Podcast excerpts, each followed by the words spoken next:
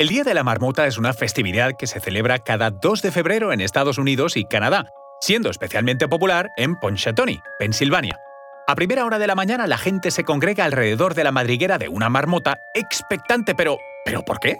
Se cree que si la marmota ve su sombra al salir de la madriguera, habrá seis semanas más de frío y clima invernal.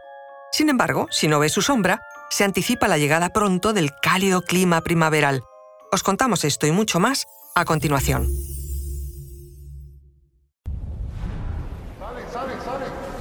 Conoce mejor al equipo que protege nuestras costas. Alerta en el mar, el jueves a las 10 un nuevo episodio en National Geographic. Soy Luis Quevedo, divulgador científico. Y yo soy María José Rubio, historiadora y escritora. Y esto es Despierta tu curiosidad, un podcast diario sobre historias insólitas de National Geographic. Y recuerda, más curiosidades en el canal de National Geographic y en Disney Plus.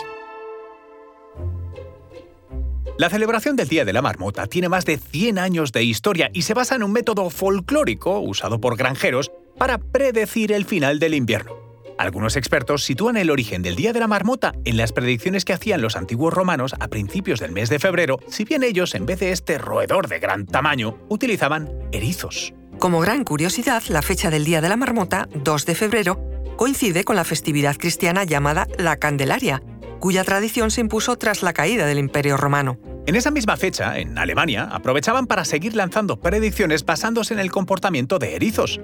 De hecho, los alemanes que se establecieron en Pensilvania en el siglo XVIII portaron esta tradición con ellos, adaptándola al uso de la marmota, un animal nativo de la región, como protagonista. La primera celebración del Día de la Marmota en Pontchatoni se registró en 1886. Fue la primera vez que un periódico local se hizo eco de este festejo. Dicha noticia provocó que al año siguiente más gente se acercara a ver cuál era la predicción de la marmota Phil.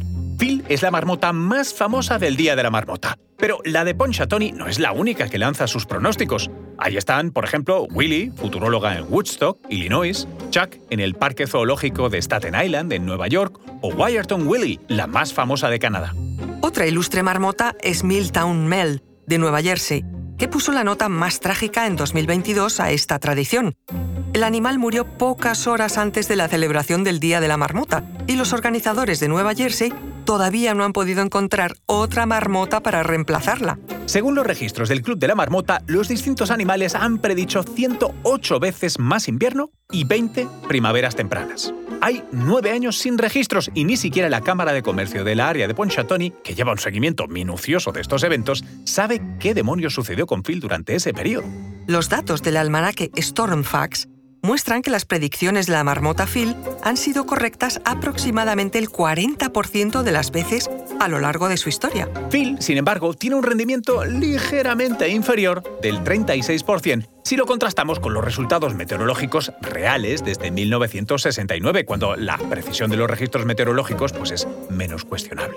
Eso sí, lo que parece indiscutible es que la marmota es mejor no viendo su sombra que viéndola predijo una primavera temprana correcta el 47% de las veces, todavía menos que tirar una moneda al aire. Pese a todo, la celebración continúa siendo un evento cultural significativo en Estados Unidos.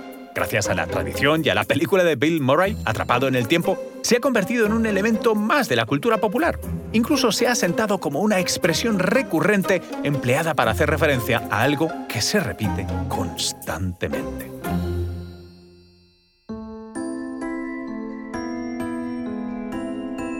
Recuerda que Despierta tu Curiosidad es un podcast diario sobre historias insólitas de National Geographic. Disfruta de más curiosidades en el canal de National Geographic y en Disney Plus. No olvides suscribirte al podcast si has disfrutado con nuestras historias.